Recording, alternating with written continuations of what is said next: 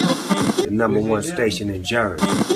FTV Radio. FTV Radio, number one in Jersey. I fucks with Jersey. Let's go. Hey yo, DJ June, change the station. You're gonna die. El que tiene el control de fucking Jersey ahorita, FTV Radio. What's up, mi gente? Aquí Alex Sensation. Estoy con mi hermano de muchos años, long time respect. To my brother DJ June. Lo dice Alex Sensation, con mi hermano June.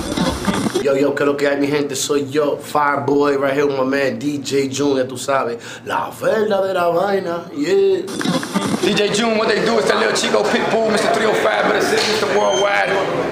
And not for nothing, we checking in, because we about to go set the motherfucking world on fire. Play with it, doc.